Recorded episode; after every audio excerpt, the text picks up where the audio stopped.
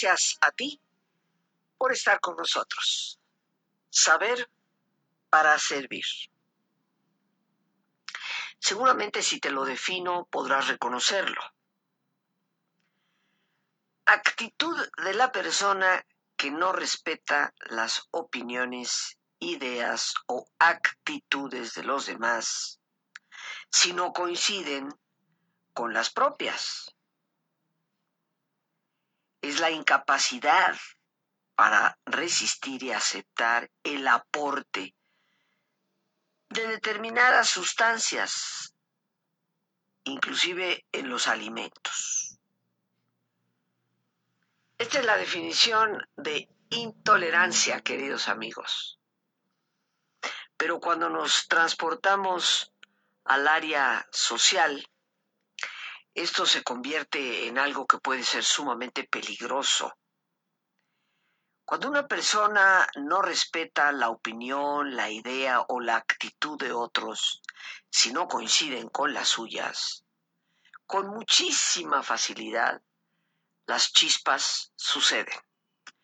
Y esos chispazos que pueden quedar en algo tan efímero como un cerillo que se enciende y se apaga, también pueden llegar a convertirse en un incendio que pueda devorar a las personas.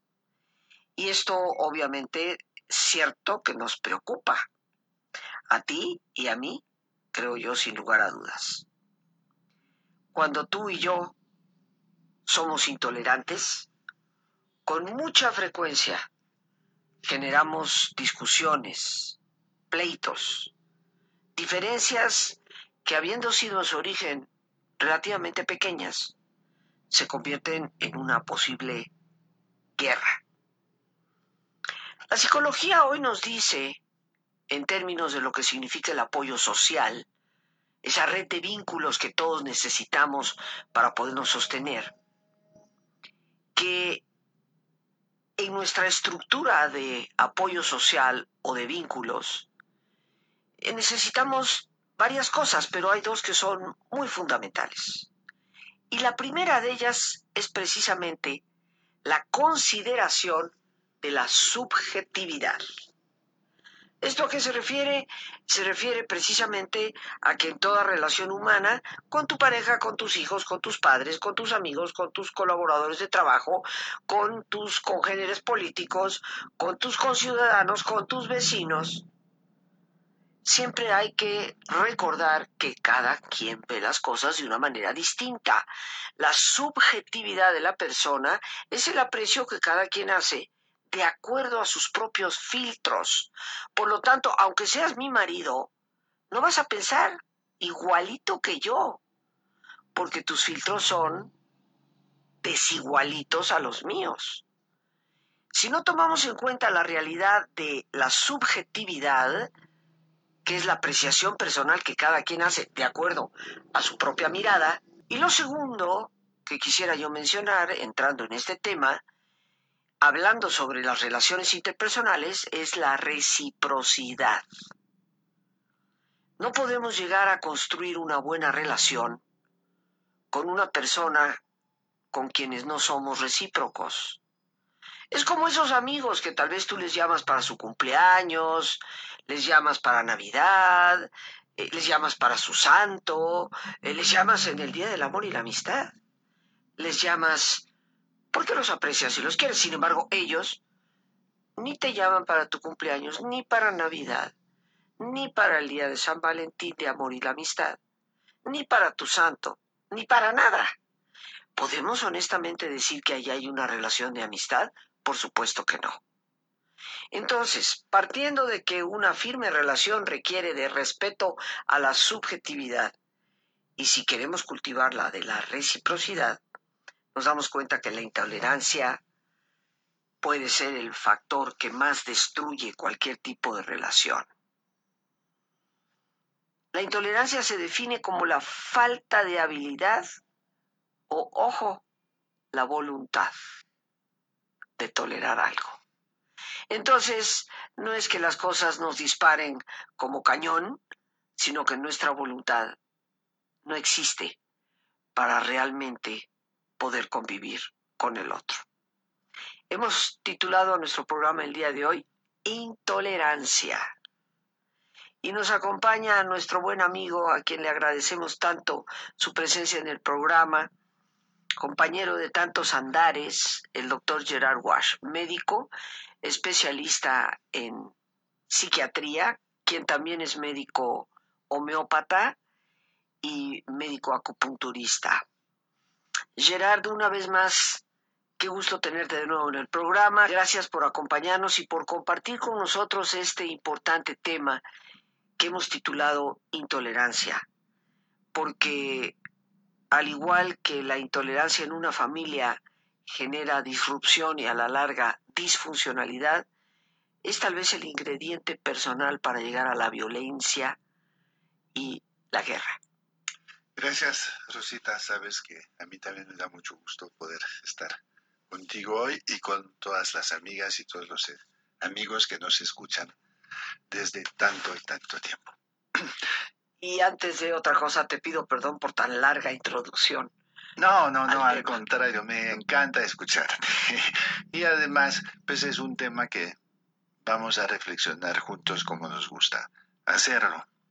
Intolerancia, como la estructura de la, de la palabra misma nos indica, con su prefijo que anula la segunda parte, es intolerancia, no tolerancia.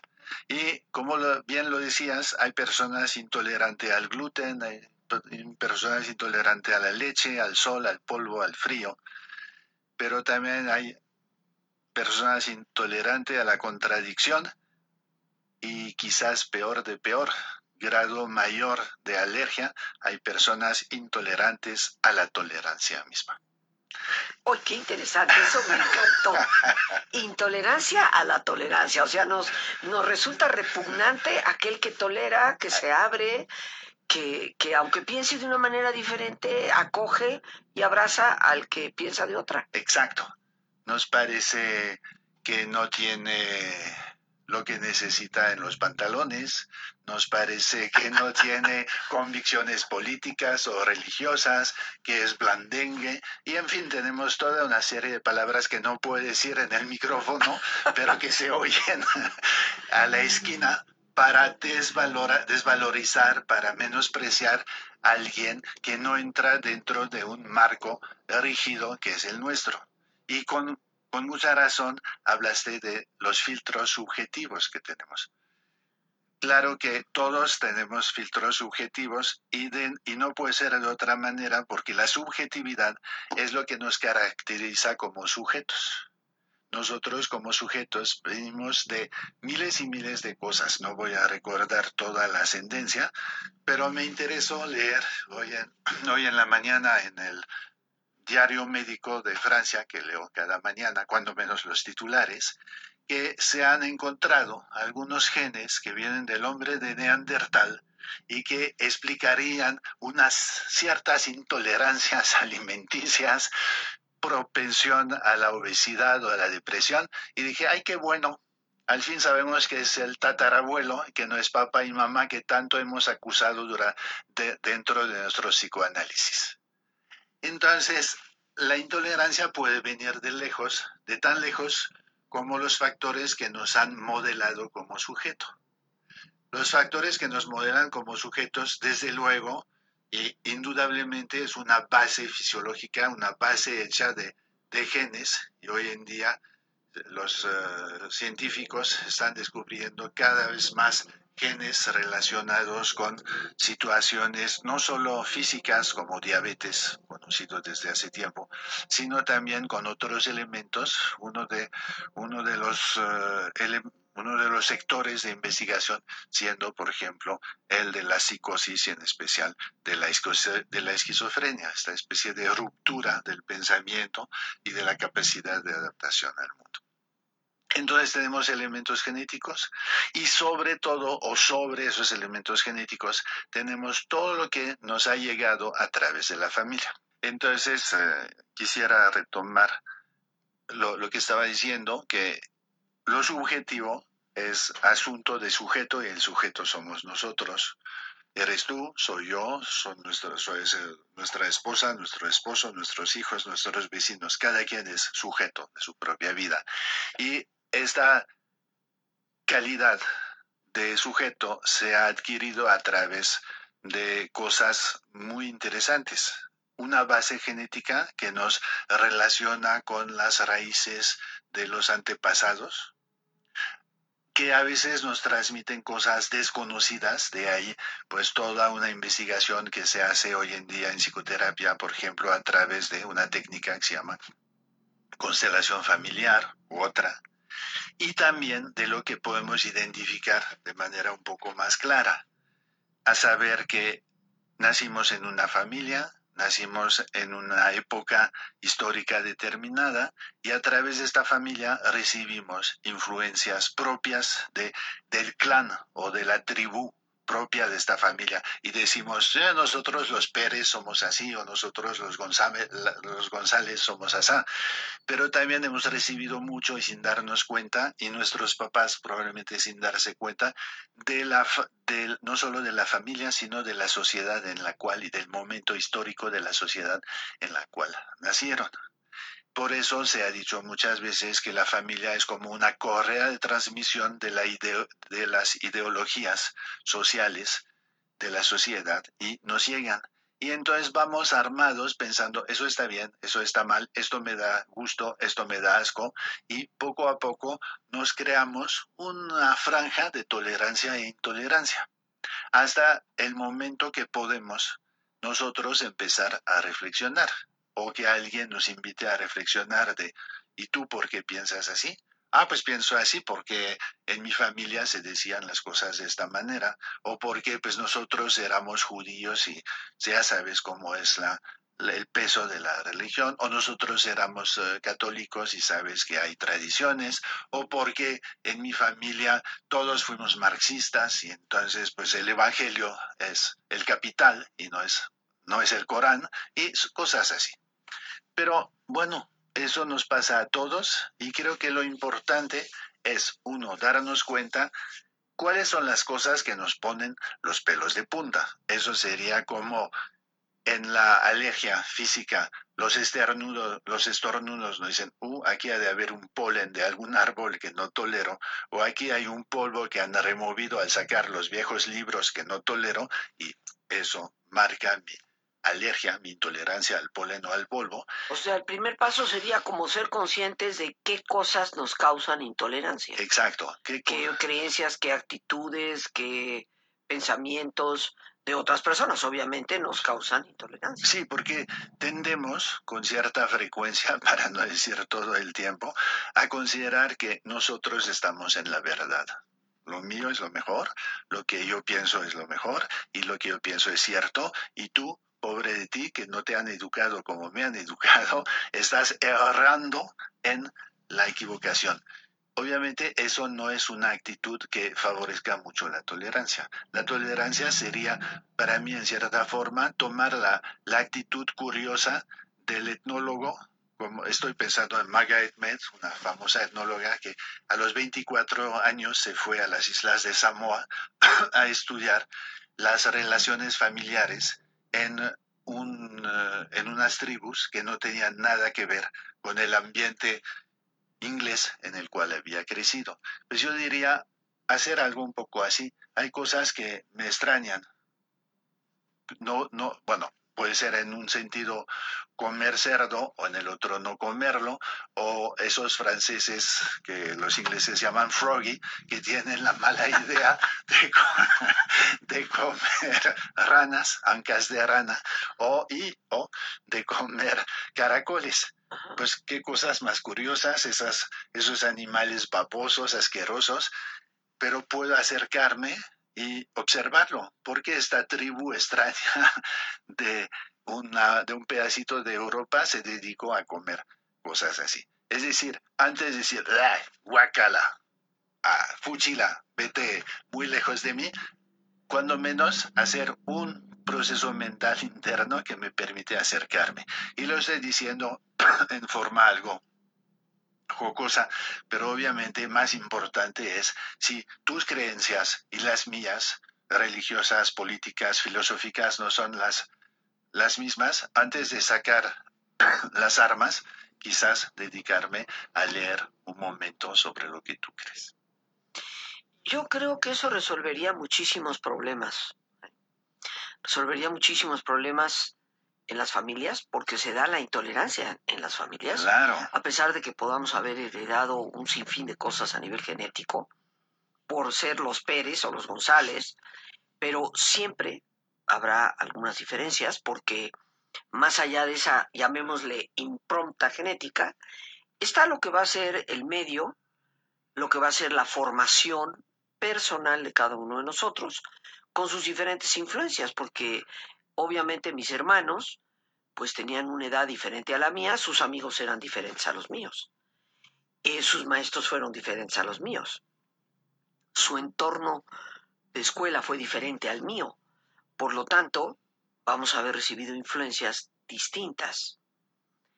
Yo creo, eh, Gerard, que esto que nos dices, primero, ser conscientes de a qué cosa, a qué tipo de corrientes, pensamientos, filosofías de vida, conductas, inclusive, soy intolerante.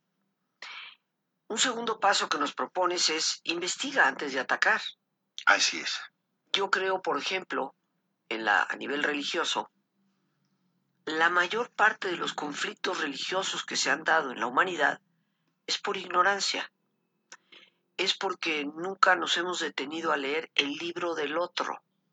Así es. Nunca nos hemos detenido a pensar el por qué se actúa de esta u otra manera de acuerdo al entorno del otro. El cómo y el por qué sus ceremonias han evolucionado de una forma o de otra. Yo creo que en la medida en que nos vamos empapando en el sentido del conocimiento sobre esas diferencias, empezamos a apreciar también la belleza que puede existir en otras tradiciones.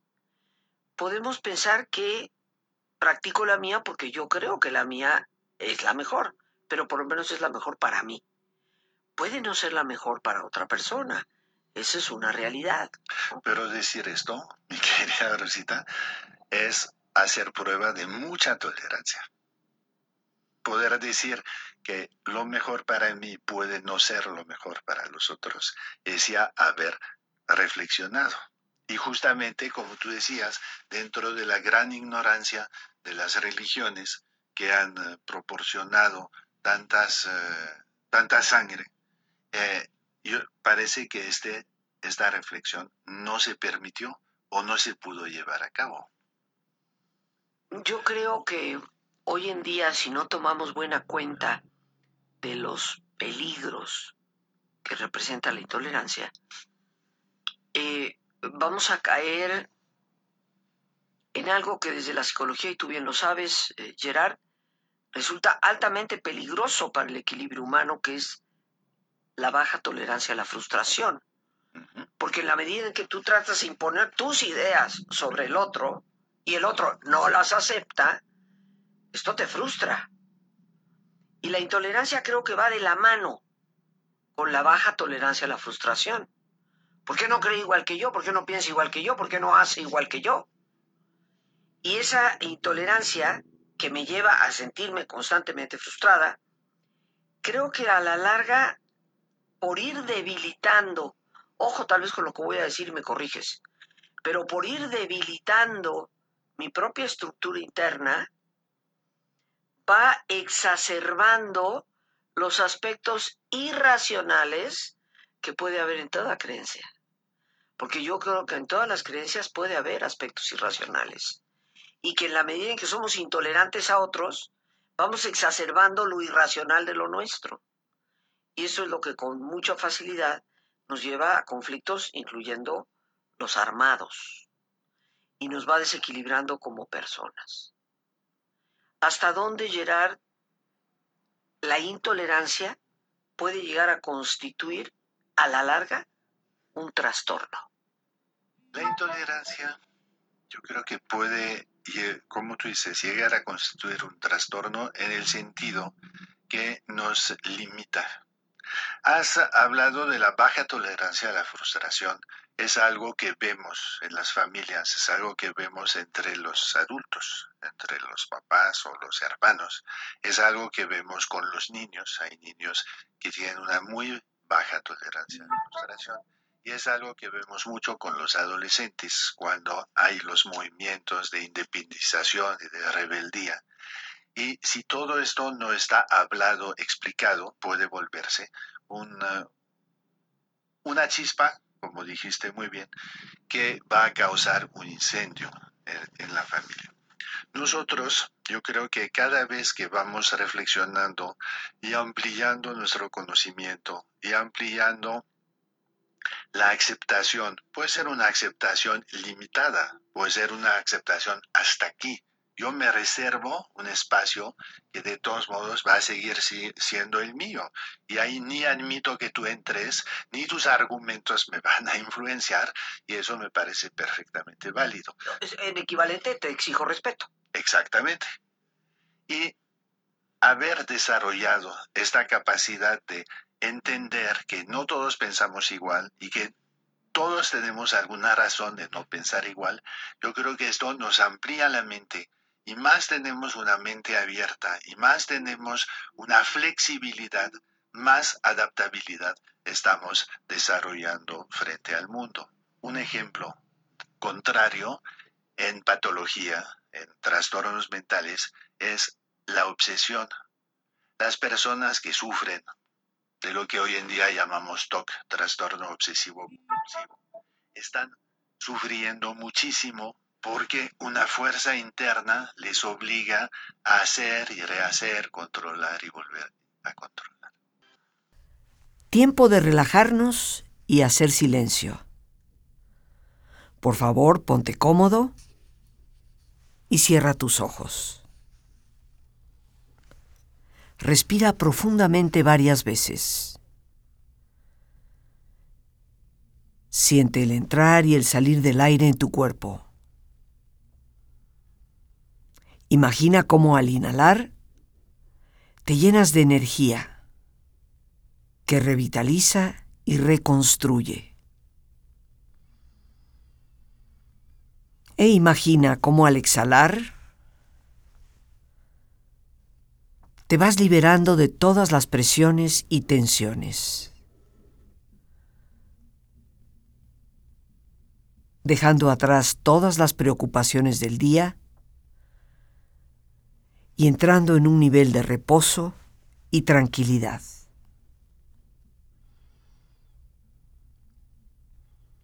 Respira profundamente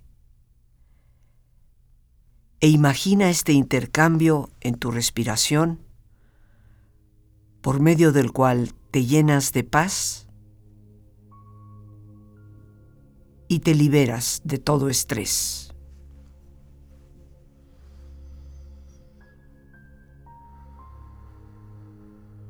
Y relaja tu cuero cabelludo.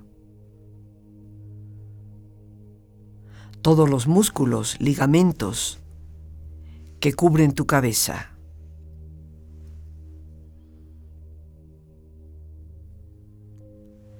Relaja tu frente. Siente la piel, la vibración de la piel que cubre tu frente.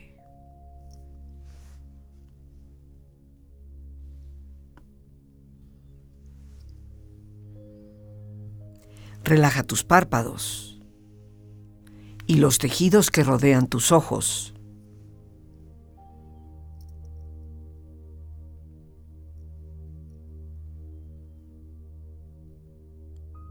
Relaja tus mejillas, la piel que cubre tu cara.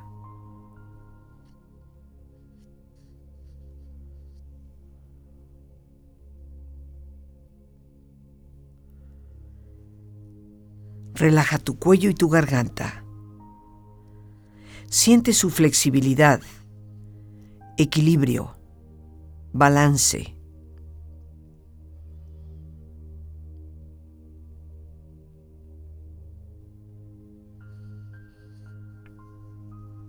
Relaja tus hombros. Siente la ropa en contacto con esta parte del cuerpo.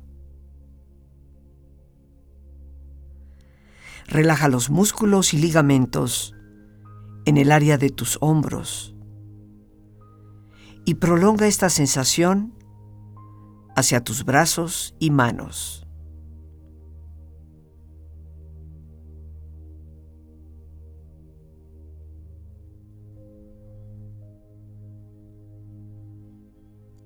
Relaja tu espalda.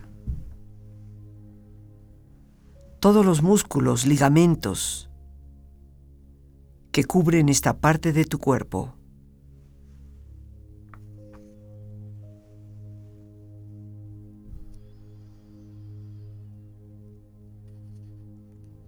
Concentra tu atención en tu pecho. Siente la piel la vibración de la piel que cubre tu pecho.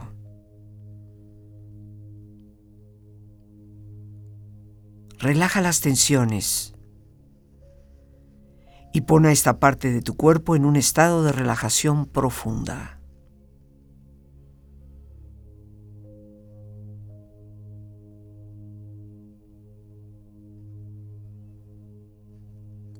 Relaja también la parte interior de tu pecho. e imagina todos tus órganos, glándulas, tejidos y células funcionando rítmica y saludablemente.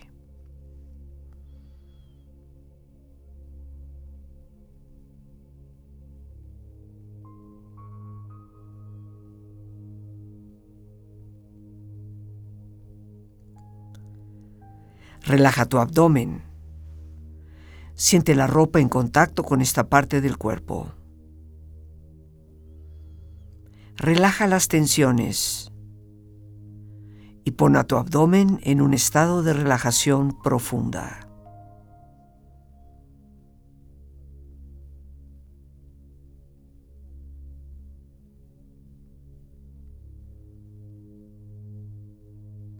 Relaja también la parte interior de tu abdomen e imagina todos tus órganos, glándulas, tejidos y células funcionando rítmica y saludablemente.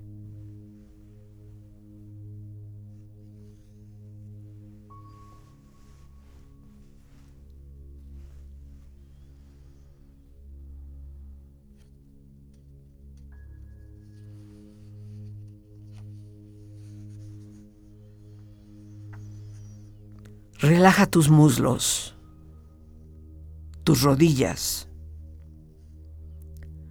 Siente la piel y la vibración de la piel que cubre estas partes de tu cuerpo.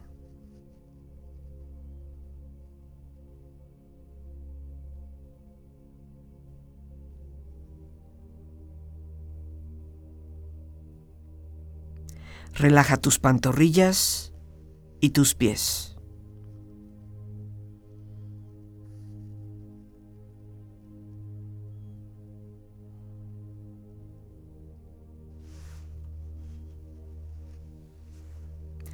Con esta agradable sensación de relajamiento en tu cuerpo, proyecta en tu mente la imagen de un lugar ideal para el descanso. Imagina los colores, los sonidos, los aromas. Es una escena que para ti representa paz y belleza. Siente estar ahí y disfrútalo.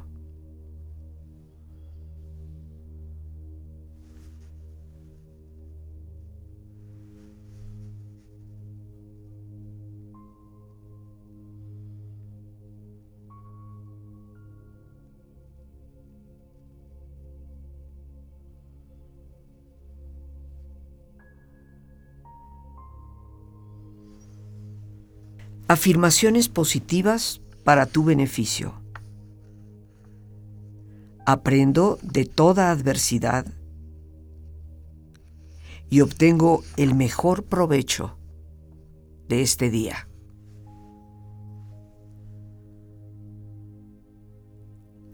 y a todo es silencio y calma. Que llegue la paz a mi hogar.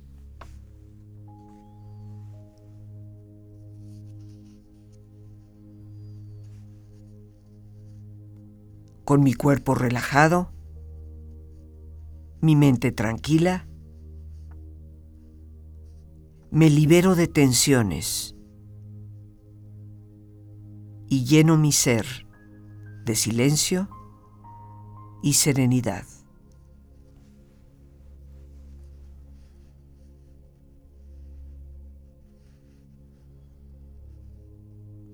Vamos ahora a darnos ese espacio personal que podemos utilizar para retomar desde este día y de lo que en este día hemos vivido, la experiencia, el aprendizaje, la oportunidad.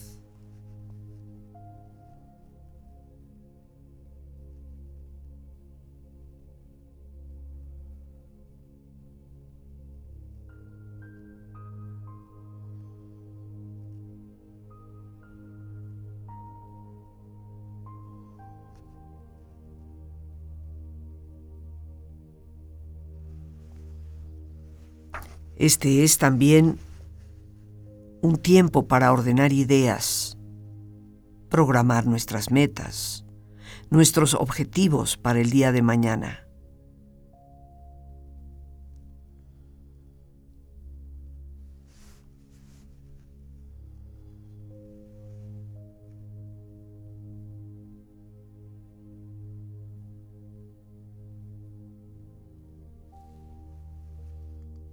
Tiempo para también dirigir desde el corazón palabras de agradecimiento por el día de hoy.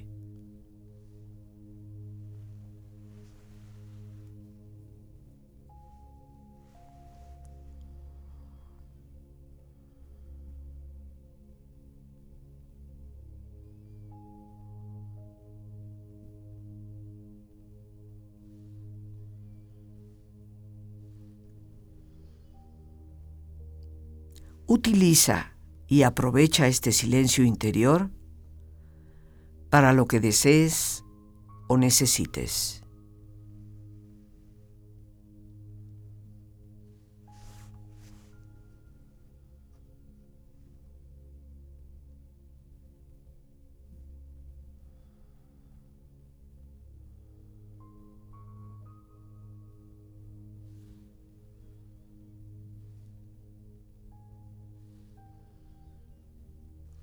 Respira profundamente.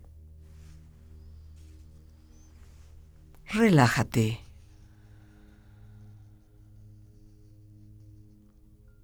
Y con esta agradable sensación de descanso físico y mental, con esta experiencia de serenidad y paz, empieza lentamente a estirarte. Brazos, manos, piernas y pies bostezando y moviendo tu cuello si lo deseas, hasta muy lentamente abrir tus ojos. Ojos abiertos, bien descansado y en perfecto estado de salud.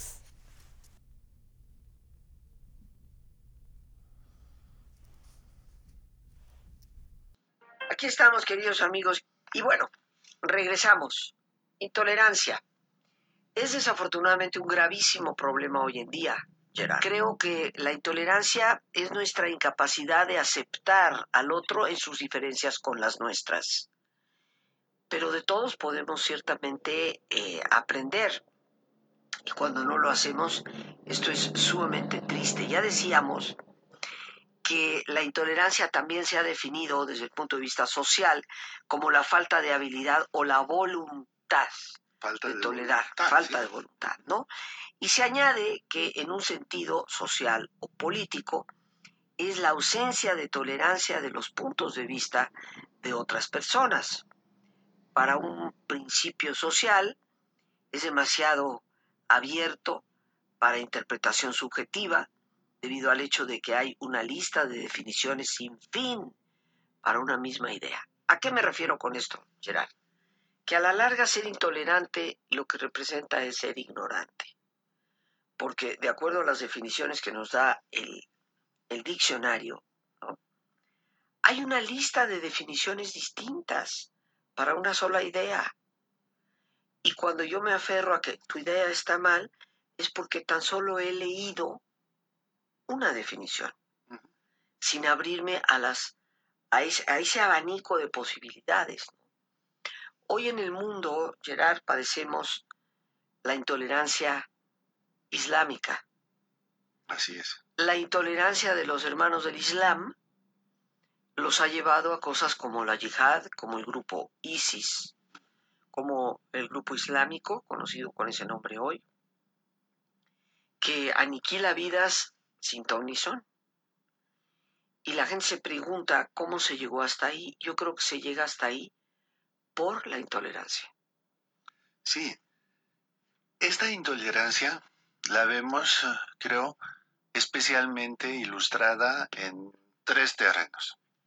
El religioso, del cual hemos hablado, el político, del cual hemos menos hablado, pero sabemos que hay grupos políticos que se enfrentan, pues para mí un ejemplo triste, algo doloroso, porque tuvo que ver algo con mi familia, pues fue la Guerra Civil Española. Por ejemplo, eh, que llevó a el eh, que se quedó con el poder eh, a cosas tan extremas que no se podía hablar de la caperucita roja, porque ya se había desarrollado una alergia al rojo y el famoso cuento se volvió a llamar en España la caperucita rosa. Para que veas el grado de intolerancia de este señor cuyo nombre no quiero recordar aquí. También está eh, la intolerancia en el terreno sexual. Me acuerdo hace unos cuatro años, creo que estaba en París, cuando hubo una manifestación en contra del matrimonio para todos. Hubieras visto el ambiente, era dantesco. Había una rabia en unas miradas, una rabia en unos gritos, que uno se queda un poco, bueno, uno, yo me quedé algo sorprendido, todo esto concentrado a dos pasos del Arco del Triunfo sobre una gran avenida y ves que hay cosas que realmente si las tocas y las mueves son totalmente irracionales. Y eso es el punto. Y el esfuerzo que nos conviene hacer para nuestra salud mental, para la salud de la familia y para la salud de la sociedad es reducir esta parte irracional. Hace un rato yo tomaba el ejemplo de los trastornos compulsivos, obsesivos, pues es un gran sufrimiento porque la persona puede pasar las horas lavándose las manos más de 50 veces al día, puede pasar las horas doblando y ordenando sus calcetines por color o por tamaño, por lo que tú quieras o por textura, termina sin poder ir a dormir entonces, eso nos muestra que hay una gran parte de irracionalidad en conflicto con la parte racional. Creo que juntarse con personas intolerantes se reproduce y terminan destruyendo a la persona. Sí, por, por desgracia, porque eso es lo terrible, es que la, la intolerancia lleva fácilmente a la destrucción. Como no puedo soportar que tú lleves un abrigo rojo, pues no me queda más que quemarte, así rojo por rojo te vas a ir en cenizas. Cosas así tan irracionales. Y cuando las vemos, cuando pensamos en las cruzadas, cuando pensamos en, la, eh, en las torturas de la Inquisición, decimos, pero ¿cómo pudo el ser humano en nombre de Dios llegar a tantas cosas? Pues sí, nos deja, pero también han pasado siglos y a través de esos siglos ha habido también el siglo de las luces, ha habido la reflexión de los filósofos en el siglo XVIII, hay la, hay la reflexión filosófica de todos los días, la que tú y yo promulgamos a través de pláticas y de espacios de radio, y todo esto hace que hoy en día tenemos una visión diferente. Por ejemplo, tenemos una visión diferente de las corridas de toros que estaban bien, bien aceptadas durante siglos y siglos. Tenemos una visión diferente sobre el trato con los animales. Ya no aceptamos tan fácilmente que se le maltrate a un perro, a un gato, a un cerdo, a lo que sea. Y yo digo, gracias a Dios somos un poco lentos de, de pensamiento en avanzar, pero damos pasitos. Sí, yo, yo creo que esto es parte del riesgo, por ejemplo, que existe, eh, Gerard, en las pandillas. Sí. En los grupos cerrados. Ah, sí, claro. O sea, todo tipo de, de grupo sectario. Ah, sí. Y la secta se distingue por aquí no entra nadie más que los que estamos y el que entra tiene que someterse a una serie de pruebas o bien lo que compartimos aquí es secreto, no lo puedes compartir con nadie. Entonces, eh, los grupos sectarios tienden, por supuesto, a mucha intolerancia, como, lo- como lo- el pandillerismo, ¿no? Si no eres de la pandilla, te destrozamos. Exacto, es que no te dan alternativa. O estás con nosotros, o estás en contra de nosotros. Y fíjate, eh, eh, yo pues como católica practicante recuerdo las palabras de Jesús cuando llegaban los discípulos y le dijeron, eh, maestro, ahí va una persona curando gente.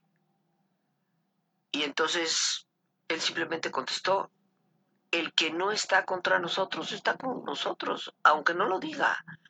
Eh, si está haciendo lo que, lo que es bueno para los demás, ¿para qué te preocupas? Aunque lo haga inclusive bajo otro credo, ¿no? Yo creo que deberíamos de respetar eso. Eh, y el orientarle, ¿no? Sobre los peligros de ir cayendo en esa intolerancia que destruye, le puede ayudar.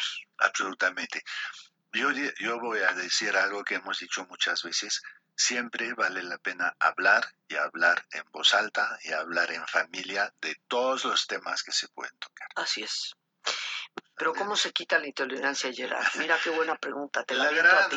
yo creo que la primera cosa es que hay que tomar una dosis de antídoto y para mí es información. El antídoto de la intolerancia es la información, informarnos. Oye, ¿y qué es este libro? El Bhagavad Gita que estás leyendo. ¿Y eso qué es? Nunca me han hablado de esto. ¿Me podrías decir un poco? Y entonces ya igual me despiertas el interés y voy a leer Claro. esto. O si se me hace mucho, pues leeré. Ahora fácilmente abro la computadora, Claro. encuentro un artículo resumido, pero ya sé un poco más de lo que sabía antes de verte leer este libro. Y la otra cosa, yo creo que lo mismo que para conservar las articulaciones eh, flexibles y poder ah, andar bien en la vida, hay que hacer gimnasia mental para no estar así cerrados y petrificados sobre un pensamiento o una actitud o una imagen.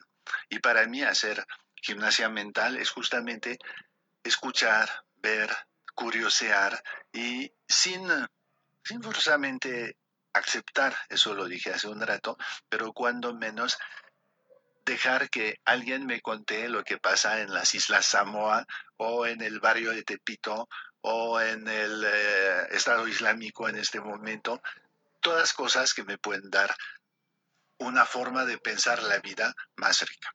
Pero bueno, el tiempo aquí se nos ha terminado. Gerard, yo te quiero dar las gracias por tu participación, como siempre, con temas que ayudan a tantísimas personas, que nos orientan. Y bueno, pronto esperamos que estés de nuevo aquí con nosotros. Gracias a ti gracias a todos los amigos que nos escuchan. Y bueno, pues nos despedimos dando gracias a Dios por este espacio que nos permite compartir, a nuestro gran invitado, el doctor Gerard Wash, a nuestra productora Lorena Sánchez y a ti, el más importante de todos, una vez más, gracias. Muchísimas gracias por tu paciencia al escucharme y por ayudarme siempre a crecer contigo. Que Dios te bendiga.